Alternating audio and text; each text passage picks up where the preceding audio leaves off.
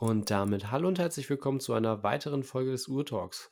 Nach langer Zeit haben sich Raphael und ich heute mal wieder zusammengeschaltet. Und zwar gibt es dafür einen ganz besonderen Anlass. Nämlich war ich vor zwei Tagen am Montag mal in der Cartier-Boutique bei uns in Hamburg und habe mir ein paar Uhren angeschaut. Und das war mein erster Berührungspunkt mit Cartier-Uhren. Und wir haben ja hier einen Cartier-Experten, wie er im Buche steht, äh, unter uns im Podcast-Team. Das ist ein bisschen zu hoch gegriffen. Stimmt schon. Also so viel Bücher und Kataloge, wie du zu Hause hast und auch, äh, du hast ja wirklich besondere Uhren davon von der Marke zu Hause. Ähm, denke ich, kann man das schon so sagen. Und das haben wir zum Anlass genommen, uns heute hier mal zusammenzusetzen virtuell, um meinen Besuch bzw. die Uhren, die ich in der Hand hatte, mal so ein bisschen zu besprechen, Revue passieren zu lassen und ähm, auch einfach mal meine Eindrücke zu teilen, äh, wie ich das Ganze eben empfunden habe. Und ja, ob mir die Uhren gefallen haben oder eher nicht, erfahrt ihr in der heutigen Folge. Ja, hallo auch von mir. Ich äh, bin natürlich mit von der Partie, wenn Lukas äh, einlädt, über KTO zu sprechen. Und äh, ja, Lukas, ich würde sagen, wir gehen direkt über zum äh, Audio Wrist Check. Was trägst du heute an deinem Handgelenk? Kurz und knapp, Tudor Black Bay 58. Ich denke, da habe ich im Podcast schon ähm, ausschweifend drüber berichtet. Ähm, die hat heute mal wieder den Weg an mein Handgelenk gefunden. Okay, echt eine coole Uhr. Ich sehe die immer öfter in letzter Zeit, auch mit dem blauen Ziffernblatt. Und ich bin ja eigentlich nicht so der Blau-Fan, aber ich habe da echt schon ganz, ganz oft überlegt, ob die irgendwann auch mal kommen soll, weil äh, von der Größe ist die perfekt und ist ja, meiner Meinung nach ja. einfach eine der schönsten Taucheruhren. Ja, absolut. Also die Größe ist perfekt. Ähm, Im Vergleich zwischen der OG, also der schwarz-goldenen, die ich habe, und der blauen gefällt mir die schwarze deutlich besser, weil das ja mehr so diesen Vintage-Look noch hat. Die hat so ein bisschen mehr Wärme und so als die blaue. Die blaue ist halt so ein bisschen auf Vintage getrimmt, finde ich, so vom, vom Style her, aber sie wirkt deutlich moderner. Und ähm, ich finde, dadurch wirkt sie auch wieder so ein bisschen unpersönlich. Also, das ist so ein gewisses Problem, was ich mit den neuen Submariner-Modellen habe. Also, dadurch, dass die Submariner-Modelle ja sehr glossy äh, und sehr perfekt wirken, was sie ja auch äh, gewissermaßen sind, finde ich sie recht unpersönlich. Und ähm, für mich geht die neue äh, 58 in Blau schon ein Stück weit in die Richtung, ähm, aber dennoch eine tolle Uhr. Und ja, wenn ich die normale nicht hätte und es nur die blaue geben würde, wäre es für mich wahrscheinlich auch ähm, eine der ersten Uhren, für die ich mich entscheiden würde, wenn es in Richtung Taucheruhr geht, einfach weil die Größe ähm, perfekt ist und das gesamte Paket zu dem Preis auch echt, ja, meiner Meinung nach recht unschlagbar ist und es wenig auf dem Markt gibt, was da mithalten kann, beziehungsweise das überbieten kann zu dem Preis. Da stimme ich dir absolut zu. Ja, bei mir ist heute wieder mal die Cartier Tank Baskulant am Handgelenk, also passend zur Folge. Und zwar die Version am schwarzen Lederband momentan. Das ist die ähm, Version mit dem Glasboden. Trage sie auch gerade mit der Glasbodenseite nach oben und bewundere hier das äh, wunderschöne Cartier 060 MC-Werk mit der Dekorierung und dem Sonnenschliff. Also ich trage die Uhr zugegebenermaßen nicht wirklich häufig, aber wenn ich sie trage, dann ist es für mich immer was ganz Besonderes. Ja. Schöne Uhr. Und ich finde es halt auch cool, dass du einfach das Werk nach oben tragen kannst. Also klar kann ich jetzt bei der Nomos auch machen, aber das ist dann ja nicht so gedacht, sagen wir mal so. ähm, aber umständlich. Genau. Das, das gefällt mir auch echt gut. Ja, lass uns ins Thema starten, würde ich sagen. Genau, jetzt erzähl mir mal, was hast du dir bei KT angesehen? Jetzt ja. mal ganz kurz, wir müssen, wir müssen von Anfang an anfangen. Wie war dein erster Eindruck? Ich weiß nicht, war es eine Cartier-Boutique oder war das ein Konzessionär? Erzähl. Genau, wir haben ja in Hamburg das Glück, dass wir eine Cartier-Boutique haben und es war so, dass ich mich mit dem lieben Philipp, aka Mr. Moonface heißt auf Instagram, glaube ich, schaut da gerne mal vorbei. Ah, der, der, der Santos, oder? Genau, der hat gerade auch seine 100 Abonnenten voll gekriegt und der hat eben die Cartier Santos, die aktuelle, in der kleinen Größe. So, und da ist ja immer ein Lederband mitgeliefert zu dem Stahlarmband, aber er wollte gerne nochmal was anderes haben. Und da meinte er, ja, ähm, wenn ich jetzt schon in Hamburg bin und wir uns treffen, lass uns doch mal zu Cartier gehen, dann kann ich mir noch ein neues Armband für meine Uhr zulegen. Ähm, gesagt, getan, wieder reingestratzt. Ähm, ja, der Security-Typ draußen vor der Tür hat uns dann eben gebeten, einen kleinen Moment zu warten, weil wohl gerade Betrieb war. alles entspannt. Der hat uns vielleicht ein bisschen schräg angeguckt, aber der Verkäufer drin hat dann gleich natürlich an Philips Handgelenk geschaut und ähm, dann recht schnell gesehen, dass er schon mehr oder weniger Kunde ist, beziehungsweise ja, wir ähm, äh, nicht ohne Grund da jetzt reinlatschen und dann kamen wir auch recht schnell zu den Armbändern. Ähm, Philipp hat dann auch ein Armband gekauft. Ähm, so blaues Krokoband passt perfekt zu den Zeigern und diesem ähm, Stein, der in die Krone eingelassen ist von seiner Uhr. Also das sah echt stimmig aus und ähm, daraus ergab sich dann eben ein Gespräch. Wir hatten einen sehr netten und engagierten Verkäufer, der auch bereit war, alles Mögliche zu zeigen. Und ja, dann haben wir, glaube ich, ähm, mit der Pascha angefangen. War genau, die 42 mm Variante, wie ich gesehen habe. Genau, ich, ich weiß nicht mehr genau die Reihenfolge, womit wir angefangen haben. Mhm. Aber eine Uhr war auf jeden Fall die Pascha, die du ja meines Wissens nach auch hast, allerdings in der kleineren Größe, oder? Genau, wir haben eine Pascha C aus 2005, das ist noch das Vorgängermodell von Gerald Genta Designs damals. Und die wurde ja heuer neu aufgelegt und der Verkaufsstart, der war vor, ich glaube, zwei Wochen nicht mehr. Und okay. ähm, ich habe mir die Uhr auch schon angesehen. Leider auch nur in der 42 mm Version, also da hat mir direkt die gebracht, obwohl für mich die 35 mm Version viel interessanter gewesen wäre. Mhm. Aber jetzt schilder mir mal deinen ersten Eindruck von dieser. Also, hm, ja, wie, wie sage ich das jetzt am besten?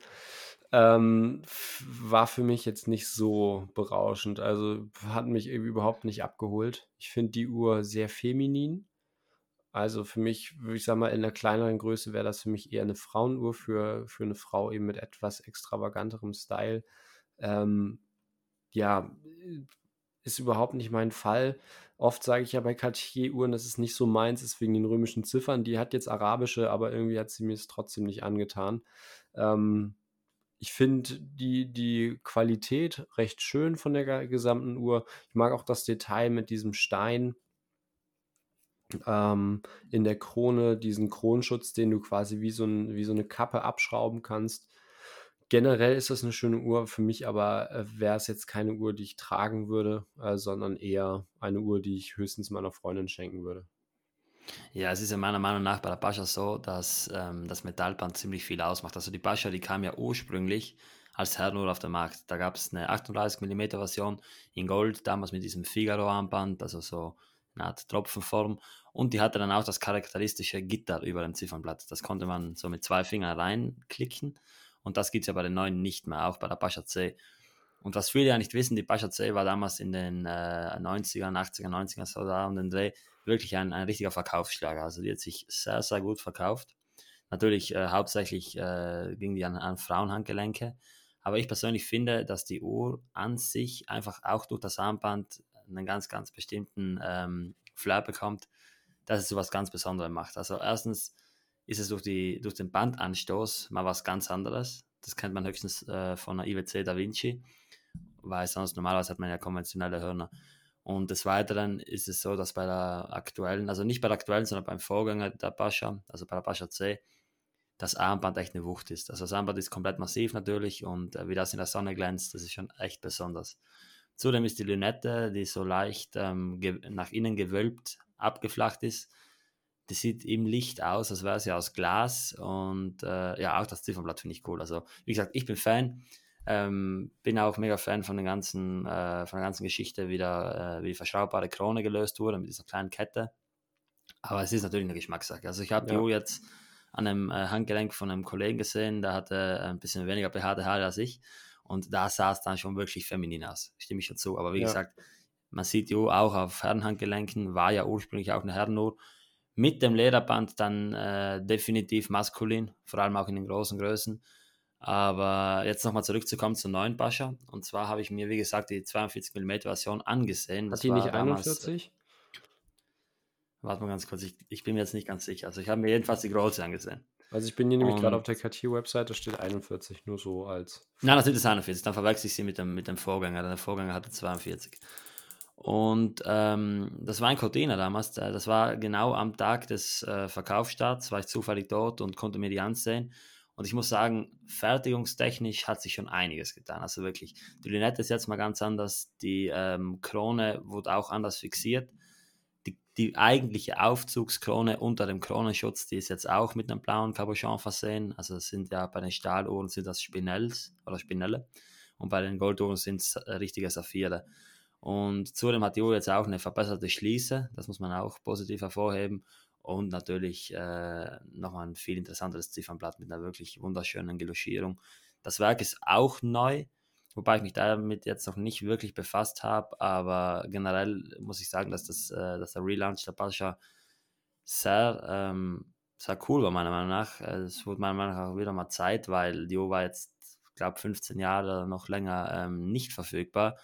Und auch der Fakt, dass sie direkt zu Launch schon ein Tourbillon rausgebracht hatten, eine skelettierte Uhr, eine vollbesetzte Uhr, finde ich cool. Also es gab ja die Uhr teilweise oder eine Zeit lang in der Autologerie, also in der Fine Watchmaking Linie von Cartier, als äh, kompliziertes Derivat, aber an sich eine wirklich coole Pascha. Das ist wirklich eine Uhr, die meiner Meinung nach den Zeitgeist, Zeitgeist gut trifft. Und ich bin an sich sehr zufrieden. Ich hatte die 35 mm Version jetzt noch nicht in der Hand, aber kann mir vorstellen, dass die echt cool ist. Und vor allem das Allerbeste an der Uhr, sie hat kein Datum. Die 35er? Genau, ja. Die 41er, die hat ja ein Datum. Ja, genau. aber ja wie gesagt, ich bin kein Datum. Ja, bin ich auch genau. nicht. Bin ich ganz bei dir. Ähm, da verstehen wir es. genau. Ja, ich denke, es ist eine polarisierende Uhr, gefällt nicht jedem. Zeigt auf jeden Fall, dass man einen individuellen Geschmack hat, wenn man sie trägt, gerade auch als Herr. Ähm, mein Fall ist es, wie gesagt, nicht. Ich finde die Uhr trotzdem äh, ja, respektabel und ähm, anerkennenswert, auch gerade was die Qualität angeht. Das hat mir auch ganz gut gefallen. Ähm, ja, zu dem Werk kann ich jetzt auch nichts sagen. Ich weiß nur, jetzt hier auf der Website steht, dass es das Kaliber ähm, 1847 MC ist in der normalen äh, 41er Variante. Kann ja. man durch einen Glasboden sehen bei der Uhr, finde ich recht unspektakulär. Äh, sieht jetzt nicht unbedingt deutlich besser aus als irgendwie ein, ein ETA-Werk oder sowas. Ja, da bin ich auch bei dir. Hm? Also, da bin ich bei dir. Mir war es auch, also mir war es auch egal gewesen, wenn die den Glasboden weggelassen ja. hätten. Also ich bin generell kein Fan von Glasböden, außer bei hochkomplizierten Uhren, weil ich glaube mir, so ein einfaches ja, Automatikwerk, das sieht man sich ja. einmal an, aber ist dann auch nichts Besonderes. Und der Glasboden bringt halt mehr Nachteile als Vorteile. Da macht die Uhr dicker, die Uhr ist theoretisch leichter verwundbar, unter Anführungszeichen. Ja. Und ja, das Werk ist an sich, stimme ich dazu, gleich wie viele andere Werke in dieser Klasse einfach nichts Besonderes. Ist ja. zwar Manufakturkaliber, wie man am Kürzel MC erkennen kann, aber dennoch. Obwohl, ich, ich, muss dazu sagen, dass MC nicht immer für ein Manufakturkaliber steht, weil jetzt auf meiner Baskulant steht zum Beispiel auch 060 MC drauf. Allerdings, es ist ein Manufakturkaliber von Cartier gebaut, basiert allerdings auf dem FPG 601 Werk, was damals eines der dünnsten Werke war. Also nicht das dünnste, aber jedenfalls eines der dünnsten Werke, ja. ja. Zumal ich Glasboden bei Automatikwerken auch immer so ein bisschen ja, schwierig finde, weil die Hälfte des Werkes eh permanent ähm, verdeckt durch einen Rotor. Bei Handaufzugsuhren finde ich es dann immer noch ein bisschen schöner. Gerade jetzt zum Beispiel bei meiner Nomos habe ich mich da bewusst für entschieden. Aber ist jetzt, sagen wir mal, nice to have. Und Wobei ich sagen muss, Vacheron, Vacheron hat das relativ cool gelöst damals. Die hatten einen, ähm, einen Rotor, der ums Werk rumgelegt wurde, sodass er nichts verdeckt. Gleich wie Moser. Moser hat ja den äh, Stimmt, Rotor ja. bei seinem äh, Streamliner-Chronographen zwischen Ziffernblatt und Werk. Und das natürlich äh, schon sehr innovativ und sehr cool. Ja. Aber jetzt abschließend zu Bascha, was ich noch anmerken wollte, die Bascha hat jetzt mittlerweile auch ein äh, Schnellwechselsystem des Bandes bekommen. Das ist bei der alten Bascha C ja relativ umständlich. Da hat man diese ähm, Bandanstöße mit den beiden Endteilen, die man abschrauben muss, gegen, also gegenläufig. Und jetzt bei der neuen Pascha ist es einfach so, dass man drunter einen kleinen Knopf hat, da drückt man rein und das Band ist zu entfernen. Also Cartier ist da ja ganz weit vor, was äh, schnell, also nicht Schnellverstellungen, aber was ähm, Bandwechselsysteme anbelangt. Ich glaube, das hast du auch bei der Santos gesehen. Ja. Und, können wir mal, ja. wollen, wollen wir mit der Santos weitermachen? Bitte. Die Santos, die hatte ich, ähm, das war die Uhr vom, vom Philipp, die ich in der Hand hatte. Und ähm, was mir im Zuge des Kaufes des neuen Lederbandes aufgefallen ist, natürlich ist dieses Schnellwechselsystem praktisch, aber ich sehe da halt auch den ganz großen Nachteil der Kosten. Also er hat sich jetzt ähm, ein blaues Krokoband oder Alligatorband gekauft und das hat halt 370 Euro gekostet. Und dann war da auch, also die Schließe hatte er schon, es war halt keine Schließe dabei. Und für ein nacktes Lederband, klar, du bezahlst es bei anderen Luxusherstellern, Lang und Söhne, Jägerle Kultre bezahlst du es auch. Aber sind wir mal ehrlich, da greift doch dann keiner mehr auf das Originalband zurück, weil man ähm, ähnliche Qualität von anderen Herstellern für wesentlich weniger Geld bekommt. Und da finde ich einfach so diese 370 Euro, fast 400 Euro für ein Band, finde ich da schon heftig ähm, zumal man dann halt ja auch auf die Bänder angewiesen ist. Also da ist ja ähm, nicht die Option frei, eben ein Band aus, von irgendeinem Drittanbieter zu kaufen, sondern man ist halt darauf angewiesen. Und das wäre für mich halt schon so ein, so ein Grund ähm, oder beziehungsweise so ein Nachteil von der Uhr, weil ich wechsle halt doch recht gerne Bänder. Und ähm, wenn man sich dann drei, vier Bänder beiseite legen möchte, dann da halt gleich ähm, bei einer hohen Vierstelle oder bei einer, ähm, ja, bei einer vierstelligen Summe zu landen, finde ich dann doch schon recht happig und würde mir, glaube ich, den Spaß an der ganzen Thematik so ein bisschen nehmen. Also ich bin mir ziemlich sicher, ich habe mich jetzt nicht informiert, aber ich bin mir ziemlich sicher, dass es äh, Aftermarket-Bänder für die Uhr gibt. Natürlich 370 Euro für ein Originalband. Naja, manch einer rechtfertigt das über den hohen Kaufpreis der Uhr, dass man sagt, okay, bei so einem teuren Kaufpreis ist es mir auch wert, ein originales Band drauf zu machen. Aber wie gesagt, ich stimme dir dazu. Das Band der ähm, Santos ist natürlich äh, tailor-made in dem Moment, gerade von den Anstößen. Finde das mit dem Schnellverschluss eigentlich ideal, weil man bekommt ja bei Kauf schon ein beiges Band dazu, ja. wenn ich mich nicht äh, richtig, also wenn ich mich richtig erinnere. Und natürlich das Stahlband, aber meiner Meinung nach, ja, die Santos, die, die normale Santos gehört für mich einfach ans Stahlband. Jetzt, wenn wir über Santos Dumont sprechen, dann ist es was anderes, die muss ans Leder die geht es auch nur um Leder. Über Santos 100 äh, wollen wir jetzt nicht sprechen. Also die äh, macht ja sowieso, was sie will. Aber wie gesagt, ich finde die Option cool, dass man wechseln kann, würde da wahrscheinlich das Lederband einfach abwechslungsweise ein bisschen tragen. Aber ich bin mir ziemlich sicher, dass es dafür auch Aftermarket-Bänder gibt oder geben wird. Also da habe ich gar keine Zweifel dran. Aber jetzt erzähl mal, wie war so dein Eindruck von der Santos? Gut, dass das, ich weiß nicht, ob es da irgendwie äh, Aftermarket-Bänder gibt. Ich denke, dass es mit diesem Quick-Change-Mechanismus dann halt auch in gewissermaßen auf Qualität ankommt. Also ähm, das muss ja auch halten. Ähm, aber zum, zum generellen Eindruck zu der Uhr, ich hatte die kleinere Variante von Philipp in der Hand. Ähm, sehr schön, kein Datum. Ähm, die Uhr an sich hat mir echt gut gefallen. Also die römischen Ziffern sind ja normalerweise überhaupt nicht mein Fall, aber in dem Fall hat es mir ja echt hat's mich positiv überrascht und mir gut gefallen. Also äh, wäre eine Uhr, die ich tragen würde, wäre jetzt vielleicht nicht meine erste Wahl in der Preisklasse, was ich mir kaufen würde. Da wäre zum Beispiel eine, eine, eine Jäger Le Coultre Reverso oder ähnliches ähm, weiter vorne bei mir. Ähm, aber, oder war jetzt nur ein Beispiel, aber es gibt viele Uhren, die ich mir eher kaufen würde, aber ich finde die auf jeden Fall sehr schön ähm, und ja, kann man auf jeden Fall machen. Wie stehst du persönlich zur neuen Lünette? Weil ich glaube, du hast ja schon mal gesehen, jetzt, egal ob bei mir oder auch bei Patrick von Sharing My Watches, wir tragen ja beide Santos und wir haben ja jeweils die ähm, Vorgängermodelle, also die normale Santos und die Santos Calvé und die hat ja eine normale quadratische Lünette. Jetzt die neue hat ja eine, eine, eine Lünette, die in das äh, Band so einfließt, mehr oder weniger. Wie stehst du dazu? Also mir war es jetzt gar nicht aufgefallen. ähm, wenn man sich jetzt aber mal genauer anguckt, finde ich das doch stimmig. Also ähm, Uhren mit integriertem Band sind nun mal im Trend und die Lünette unterstreicht das halt so ein bisschen oder ja, unter, äh, führt dann eben zum Band hin und erzeugt halt so einen einheitlichen Look. Und was halt diesen, ja, dieses Aussehen beziehungsweise dieses ja, was halt einfach diesen integrierten Look des Bandes unterstützt. Und das gefällt mir eigentlich recht gut. Ähm, ja, ein bisschen als Nachteil zu sehen. Ich weiß nicht, war das bei deiner auch schon so, dass die Lünette poliert ist? Ja. Das finde ich halt so ein bisschen, so ein bisschen krass. Also sowohl bei der Uhr, die der Verkäufer getragen hat, als auch bei der von Philipp auch wenn die nicht alt waren, sahen die halt schon echt gerockt aus. Also da muss man drauf ja, stehen. Ja, natürlich. Da, mhm. da muss man echt drauf stehen. Mich stören jetzt Gebrauchsspuren nicht so, aber wenn man da ein bisschen penibel ist, ist das definitiv, denke ich, ein Ausschlusskriterium bei der Uhr.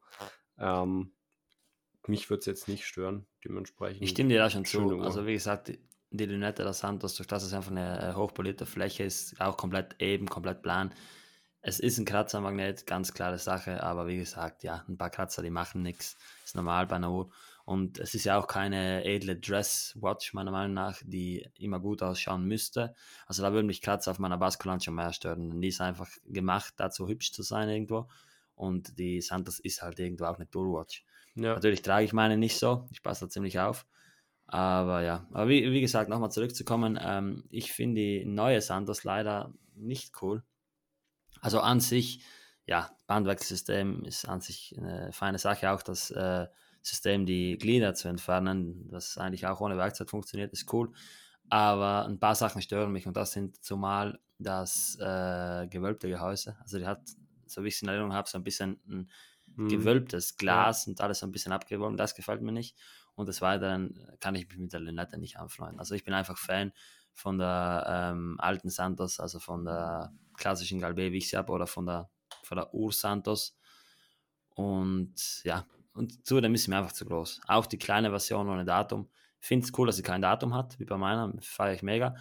Aber ja, es ist eine zeitgemäße Größe, verstehe mich nicht falsch, die ist nicht per se zu groß aber ich äh, mag die Santos halt dennoch lieber in ihrer ursprünglichen 29 x 41 mm Größe.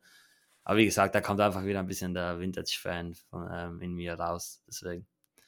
Ja. ja. Lukas, welche Uhr hast du da noch angeschaut? Genau, also ich nur mal zu Santos. Ich denke, dass ich mir da auch mal eine ältere anschauen muss, ähm, wenn wir uns dann mal irgendwann treffen. Gerne Absolut. auch deine.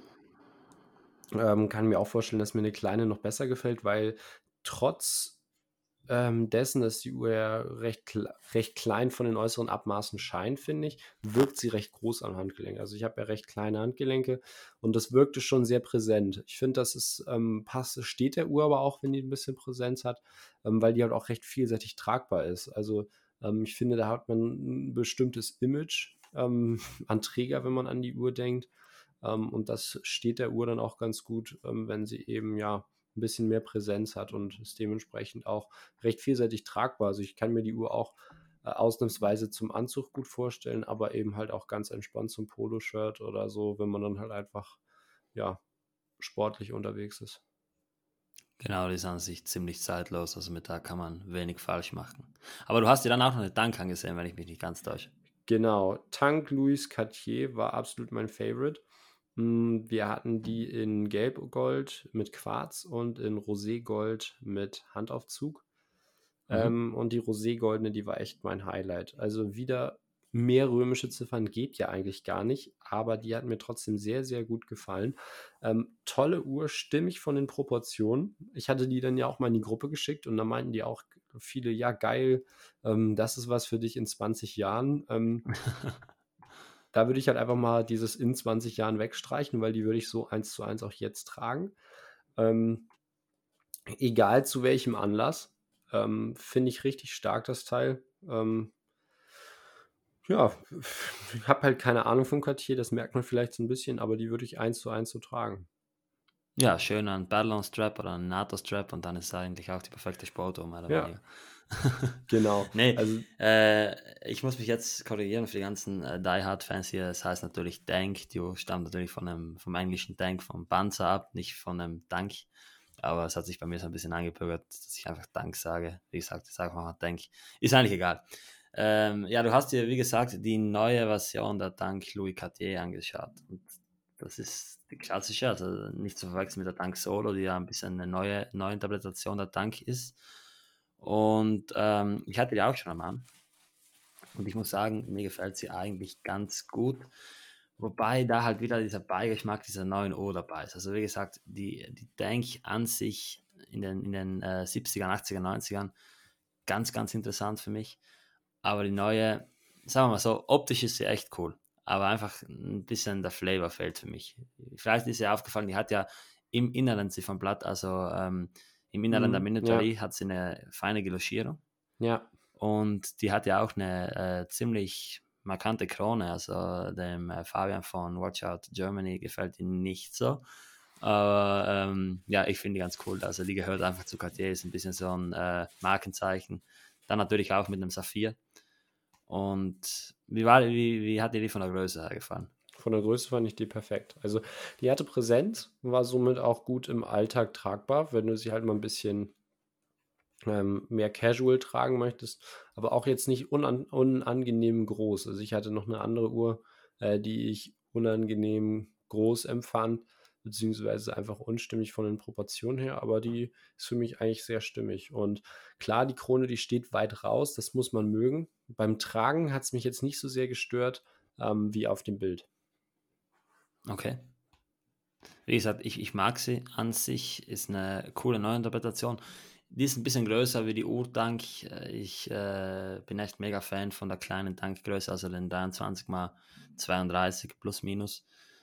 Und muss aber zugestehen, dass die Uhr natürlich klein ist und ich die eher als, also ich trage die eher wie ein Armband als wie eine Uhr.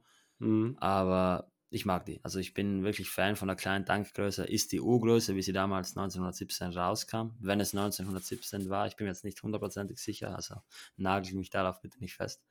Ähm, aber ja, an sich eine, eine coole Neuinterpretation und ich glaube, dass die einfach äh, sehr wichtig ist für Cartier, weil von vielen Uhren gibt es ja nicht mehr wirklich die Uhrversionen so und die Tank Louis Cartier, die ist einfach äh, an sich noch ziemlich, ziemlich ähnlich wie ihr ursprünglicher, also wie die ursprüngliche Tank Cartier, Louis Cartier, ja. Und ja, an sich eine coole Uhr. Aber jetzt gehen wir mal in eine ganz andere Richtung, denn du hast ja auch noch die äh, Kaliber der KT angesehen, also die Taucheruhr, die es mittlerweile ja nicht mehr gibt. Und äh, die habe ich mir auch vor kurzem erst angesehen und da würde mich jetzt mal dein Eindruck interessieren. Du hast auch ein Fan. Ja, Kalibre Cartier ähm, oder Cartier Kalibre war ich nicht so angetan von.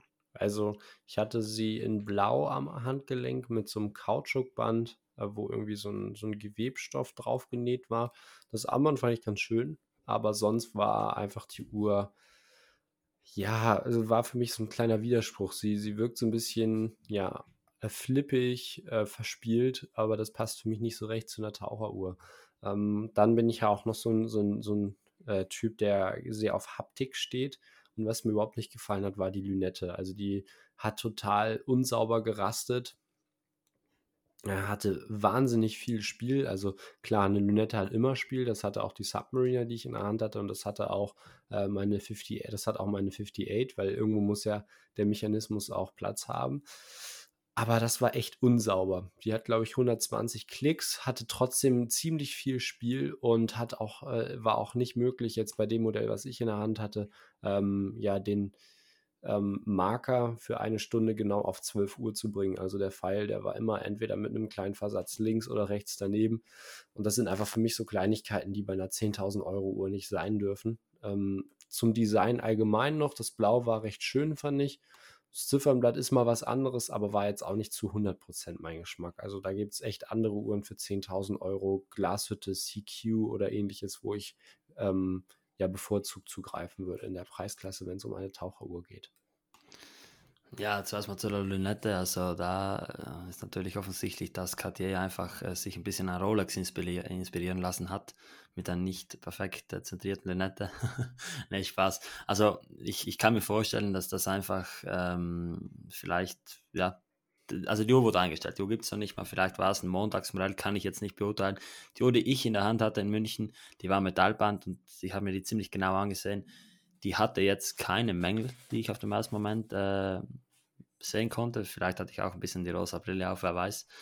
ähm, muss aber ehrlich sagen, dass mir die Uhr sehr, sehr gut gefallen hat. Ich hatte die, ähm, und das nicht nur, weil ich ein großer Cartier-Fan bin, sondern also die Uhr hat mich nie interessiert. Ich dachte mir immer so, ja, ist sicher eine, Über also eine Tauchuhr in Übergröße, für mich eh irrelevant. Aber dann hatte ich die am Handgelenk und die fällt durch die sehr steil abfallenden Hörner viel kleiner aus, als sie eigentlich ist. Und zudem hat die noch eine ADLC-Lünette. Und das ist praktisch eine Lünette, wo das Metall, ich, ich weiß es auch nicht ganz genau, tut mir leid, aber das ist äh, eine behandelte Oberfläche auf jeden Fall. Ähnlich wie Keramik. Also es ist keine Keramik, aber da wird die Oberfläche des Metalls verändert. Also es ist keine aufgetragene Schicht, sondern es wird wirklich die letzte Schicht des Metalls verändert. Sehr kratzresistent und ähm, ich finde es cool, finde es ein cooles Material. KTM macht auch viel damit, also man wird da ganz oft so schwarze Flächen finden, die alle aus ADLC sind. Und ja, die Uhr an sich hat mir gut gefallen. Sie ist mir zu teuer, absolut. Also ich würde eher so in der 3.000 bis 4.000 Euro Range sehen, vielleicht auch 4.000 bis 5.000. Aber vom Design her gefällt mir die. Also die hat auch diese große 12 oben. Jetzt muss ich mir die nochmal ganz kurz anschauen. Ja, und ähm, genau. Und meiner Meinung nach ist es einfach eine, eine sportliche Tauchuhr, wobei man sagen muss, es ist schon nicht die Cartier-DNA. Also es ist eine offensichtlich eine Cartier, aber es verträgt sich meiner Meinung nach nicht ganz gut damit. Cartier ist einfach, bei der Santos haben sie es cool hinbekommen, so irgendwo eine Dual-Watch, die auch noch elegant ist und natürlich eine Ikone als die erste Uhr. Aber ja, was mich an der Uhr wirklich ein bisschen stört, ist das Datum. Also ich meine, mit diesen drei Tagen, ich, ja. ich, ich, muss, nicht, ich muss nicht wissen, was gestern war oder was morgen war. Ich, das kann man sich auch Mir reicht es zu wissen, was heute ist, ja.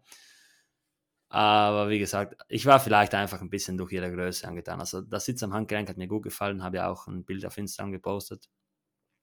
Vielleicht war es einfach wegen der Größe, weil wenn mir mal eine Tauchhose passt, dann ist es was Besonderes. Und äh, dann ist sie natürlich bei mir ganz schnell äh, ein bisschen gestiegen, was die Wertschätzung anbelangt.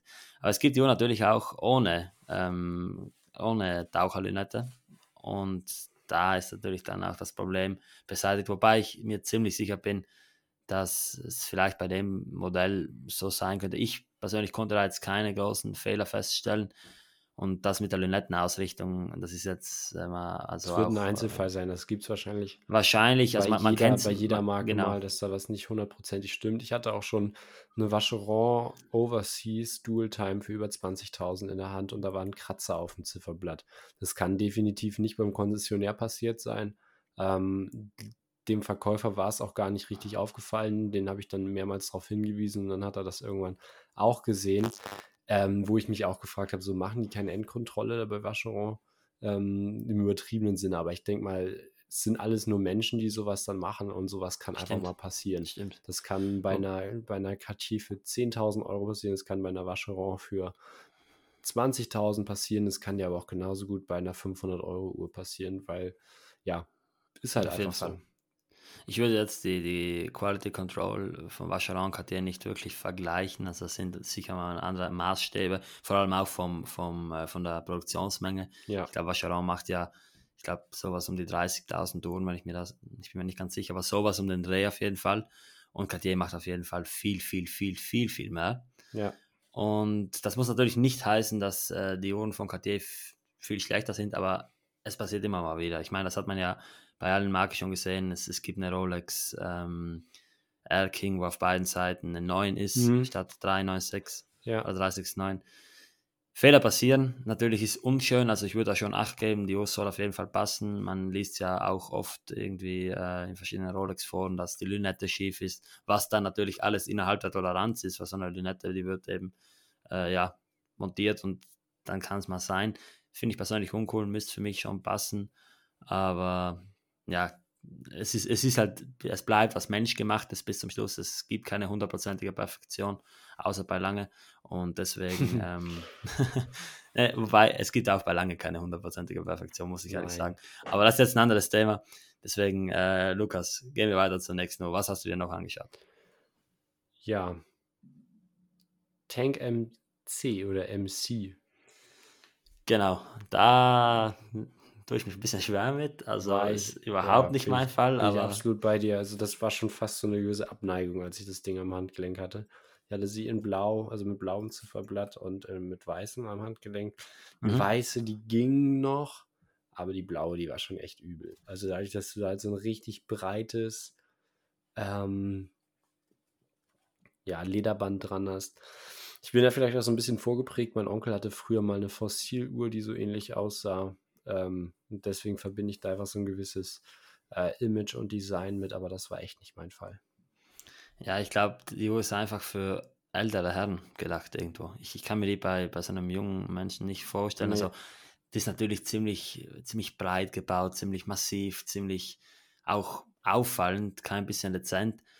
Wie gesagt, wenn man so ein älterer, ein bisschen stämmigerer Mann ist, dann ist die sicher sehr, sehr gut passend. Das ist nur meine persönliche Meinung. Also natürlich kann jeder tragen, versteht mich da nicht falsch.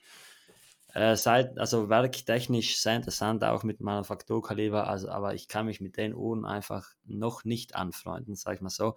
Gleich wie ich mich mit einer Dank American, einer Dank Sintre, ähm, ja, und den ganzen Dank Halong und so, die, die ganzen wirklich alten Cartier Uhren, auch die ähm, Banuara so, mit denen kann ich mich auch noch nicht anfreunden. Also Ronny zum Beispiel, ist ja einer der größten Cartier Collectors, also ähm, Ronny Madwani, der trägt die ja und zu dem passt sie. Also da ist jetzt, ich glaube, keine Ahnung, wie alt er ist, er wird so vielleicht 40 oder 50 sein. Ich hoffe, der killt mich jetzt nicht für diese Aussage. Und da trägt die Uhr, da trägt sie ganz äh, elegant zu, zu einem Jackett und da passt es mega cool. Da passt es mega, mega gut drauf. Aber ich kann mir die bei mir nicht vorstellen. Also ich bin doch dann jemand, der gerne auch mal eine Cargohose trägt oder ein bisschen äh, mal was größer geschnitteneres, so einfach so ein bisschen lässig. Und da passt es nicht. Da geht eine Dank irgendwo noch rein, wenn man sich ein bisschen traut. Aber so eine wirklich elegante Herrenuhr von Cartier noch nicht. Vielleicht in 20 Jahren, wie andere sagen würden, aber noch nicht. ja, wobei ich halt die, die Tank oder die Tank ähm, Louis Cartier echt schön fand. Also die ist elegant, aber die würde ich auch, die ist für mich stimmig elegant, also die würde ich auch tragen. Die ist super. Die ist echt super, also einfach nur deshalb, weil ich kann es selbst nicht erklären. Also bei mir hat das ja damit angefangen, dass ich mir eine ähm, Cartier Tank Vermel gekauft habe und ähm, ja, die hat mir auf Anhieb gefallen. Also ich dachte immer, die war mir zu klein, habe die mal gekauft. Die hat mir auf Anhieb gefallen, wirklich. Ähm, die war sehr klein an sich, aber es war einfach eine Größe, die mega Spaß gemacht hatte. Und ich muss bis zum heutigen Tag sagen, das ist immer noch die Uhr, die mir wirklich am meisten Spaß macht zu tragen. Zusammen mit meiner Seiko AGS, aber die macht wirklich am meisten Spaß. Ich trage die, die nimmt sich selbst nicht so ernst. Die ist dennoch ziemlich elegant, ziemlich etwas Besonderes und ja, das ist einfach diese Zeit, äh, die 80er, wo die rauskam, einfach ist ein bisschen von der Quarzkrise geprägt und kann ich jedem empfehlen. Also nur die mega, mega Spaß macht, weil sie einfach, wie gesagt, durch die Vergoldung sich nicht so ernst nimmt. Es ist keine hochpreisige Golduhr, sondern einfach eine vergoldete Uhr, die natürlich mittlerweile auch nicht mehr so günstig ist, aber sehr, sehr cooles Teil und natürlich die Louis Cartier ist dann die Steigerung davon ich kann mir auch vorstellen, dass ich eine äh, Dank Cartier für mich ganz anders tragen würde. Die würde sich natürlich viel eleganter tragen, aber ich habe die, ähm, die Dank Mela auch teilweise einfach so getragen, so lässig auf, auf einem Oversize-Shirt und die kam immer cool, wirklich. Die hat einfach so einen Look, man erkennt sie direkt und ja, echt was Besonderes. Ja, also ich denke, als Fazit können wir ganz gut festhalten äh, zu meinem Besuch in der Cartier-Boutique, dass ich mich da recht wohl gefühlt habe und dass ich auf jeden Fall auch Bock auf eine Cartier habe, aber jetzt noch nicht so das Modell gefunden habe, was mich zu 100% abholt. Also was mir noch am ehesten gefällt, wo ich Bock drauf hätte, gerade weil es preislich auch erschwinglich ist, ist so eine Mastic Cartier Tank, wie du sie auch hast. Vielleicht dann noch ähm, ja ein bisschen ähm, nicht ganz so minimalistisch, gerne auch mit römischen Ziffern. Ähm, und da wäre ich auch ehrlich gesagt der Quarz-Variante gar nicht mal so abgeneigt, weil ich finde die Differenz zwischen Quarz und Handaufzug recht äh, hoch ähm, für das, was es letztendlich ist. Also ist ja auch kein Manufakturwerk, sondern auch ein recht einfaches. Und die Uhr hat keinen Sekundenzeiger, da gibt es dann also auch kein Springen, was mich stören kann. Und die Uhren leben halt einfach vom Design und nicht vom, nicht vom, von der hohen äh, Uhrmacherkunst, die in dem Werk steckt, äh, würde ich jetzt einfach mal so als Laie äh, sagen. Dementsprechend hätte ich da echt Bock drauf. Muss ich mal gucken, wenn sich da mal was ergibt zu einem vernünftigen Preis. Ähm, vielleicht kann man da ja gut äh, unter 1000 Euro, da kannst du vielleicht was zu sagen, ähm, was bekommen. Ja, da muss ich dir zustimmen. Also Cartier ist, eine, ist eine Marke, die einfach äh, das Design lebt. Also natürlich gibt es auch eine Fine Watchmaking-Linie, wo Cartier schon ein paar Sachen in den Schatten stellt, also fliegende Doppelturbulenz zwischen zwei Saphirscheiben und Minutenreposition und ähm, Mondphase über dem Tourbillon und so Geschichten, ganz äh, interessante Sachen, lohnt es sich wirklich mal anzusehen. Ähm, aber wie gesagt, Cartier lebt das Design. Cartier war immer schon eine Marke, die sich mit dem Design befasst hat. Das kann man auch des Öfteren in meiner Story sehen, wenn ich mir mal ein paar Ausschnitte poste aus Archivbildern. Und äh, ja, die, wie du es schon gesagt hast, die Uhr hat zwei Zeiger und mich würde ein Quarzwerk da auch überhaupt nicht stören. Also natürlich würde ich ein Handaufzugswerk bevorzugen, auch wenn es keine besonderen Werke sind. Das sind ETA-Werke, es waren früher European Watch Company Werke. Aber wie gesagt, Uhr hat zwei Zeiger, wie es sich für eine Tank gehört. Also tut mir leid an alle, die die tragen, aber ich kann mit einer Tank äh, mit Automatikwerk, Datum und Sekundenzeiger nichts anfangen. Obwohl eine Tank mit Automatikwerk ist cool, dann größer als am Worak. Aber wie gesagt, eine Uhr mit zwei Zeigern, da stört mich eine Quarz-Variante nicht. Und Master Cartier Tank ist momentan äh, ziemlich im Trend, wie ich das mitbekommen habe. Also die hat jetzt wieder wirklich einen Aufschwung bekommen. Die war vor einer Weile nicht wirklich so gefragt, aber mittlerweile sieht man die relativ häufig. Einfach weil es eine relativ erschwingliche Version ist. Ist auch vergoldet. Das bedeutet, dieses Vermeil, das war damals ja, wie ich bereits gesagt habe in einer anderen Episode, weil Cartier einfach in den 80ern die Tank günstiger anbieten wollte. Und ja, die lässt sich auf jeden Fall mit ein bisschen Geduld noch relativ günstig schießen. Also worauf es dabei zu achten gilt, ist auf jeden Fall das Gehäuse. Das bekommt leider schnell Abnutzungsspuren. Schnell ist eigentlich relativ, also wenn die fünf Jahre getragen wurde, dann sieht man das auch deutlich. Die kann man gegebenenfalls neu vergolden. Aber im Idealfall findet man eine Neo, die einfach nur zu besonderen Anlässen getragen wurde. Zum Beispiel, ich habe damals eine äh, komplett ungetragene gefunden oder eine mehr oder weniger ungetragene, die hatte halt keine sichtbare Gebrauchsspur, auch keine Microswirls und so. Und da ist die Uhr einfach am schönsten. Natürlich, wenn die dann mehrere Gebrauchsspuren hat, ist nicht fatal, aber ähm, mit ein bisschen Suchen und gegebenenfalls der Behandlung eines Neuvergoldens kann man da wirklich gute Schnäppchen schießen ob Quarz oder nicht, ist egal. Wichtig ist nur, es gibt bei der Uhr, bei der Handaufzug so, soweit ich weiß, zwei Referenzen. Oder es gibt grundsätzlich mal zwei Referenzen. Es gibt die Referenz 6 und das ist die große. Also das, wenn ihr eine Handaufzugsuhr findet, wo hinten eine 6 drauf ist und dann hinten die Seriennummer, das ist das große Modell, also 32 x 23. Und dann gibt es noch die 3 und das ist die kleine. Deswegen, ich würde dann die, auf die große gehen, das ist die klassische Herren-Tankgröße. Die kleine ist dann dennoch ein Stück kleiner, aber das ist dann eure persönliche Präferenz. Also am besten probiert ihr die Uhr an. Die ist wirklich nicht groß, also erwartet euch da bitte äh, keine Uhr, die groß am Handgelenk sitzt. Aber ich glaube, die könnte vielen von euch gefallen. Ja, das ist doch ein schönes Schlusswort. Genau. Vielen Dank. Okay, Lukas, jetzt abschließend. Ja? Äh, ja, mach nochmal neu, mach nochmal neu.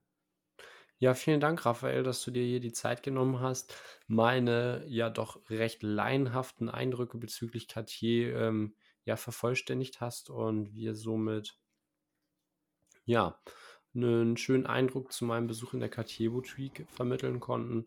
Und ja, ich hoffe, es haben noch ein paar Zuhörer auch Lust auf eine Cartier bekommen.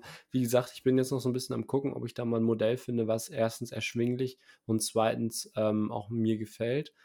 Und ja, vielleicht kommt ja bald auch eine Cartier in meine Sammlung.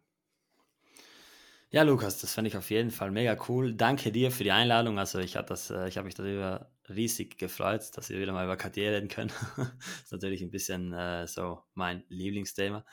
Ich äh, kann nur sagen, dass ich äh, persönlich absolut kein Experte bin. Also ich befasse mich viel damit, aber wenn ihr wirklich Interesse habt, mal wirklich ganz tief in die Materie reinzugehen, kann ich euch sehr auf Instagram den Account 13 bei WU empfehlen, also 13BYWU, also 13BYVU. Das ist ein guter Freund von mir und der befasst sich wirklich intensivst mit der Materie, hat ganz, ganz viele Archivbilder und da werdet ihr sicher fündig, was das anbelangt. Ähm, KT ist auf jeden Fall eine Marke, die äh, zu faszinieren weiß, wenn man sich darauf einlassen kann. Ist auf jeden Fall nichts für jeden. Ich bekomme sicher gleich viel Komplimente wie Gegenwind für die Uhren, aber das macht es besonders. Also Hauptsache ein bisschen ähm, was, was raus, also was raussticht aus der Masse und einfach eine Marke, die fürs Design steht wie keine andere. Und deswegen ist einfach Cartier momentan für mich meine Lieblingsmanufaktur. Wobei ich sagen muss, dass ich natürlich mich darauf nicht versteife. Ich bin für alles andere offen. Und ja, ich würde mich freuen, mal äh, eine KT auf deinem Handgelenk zu sehen. Und bis dahin, ja, wünsche ich dir noch eine schöne Zeit. Bis zum nächsten Mal. Bis dann. Tschüss.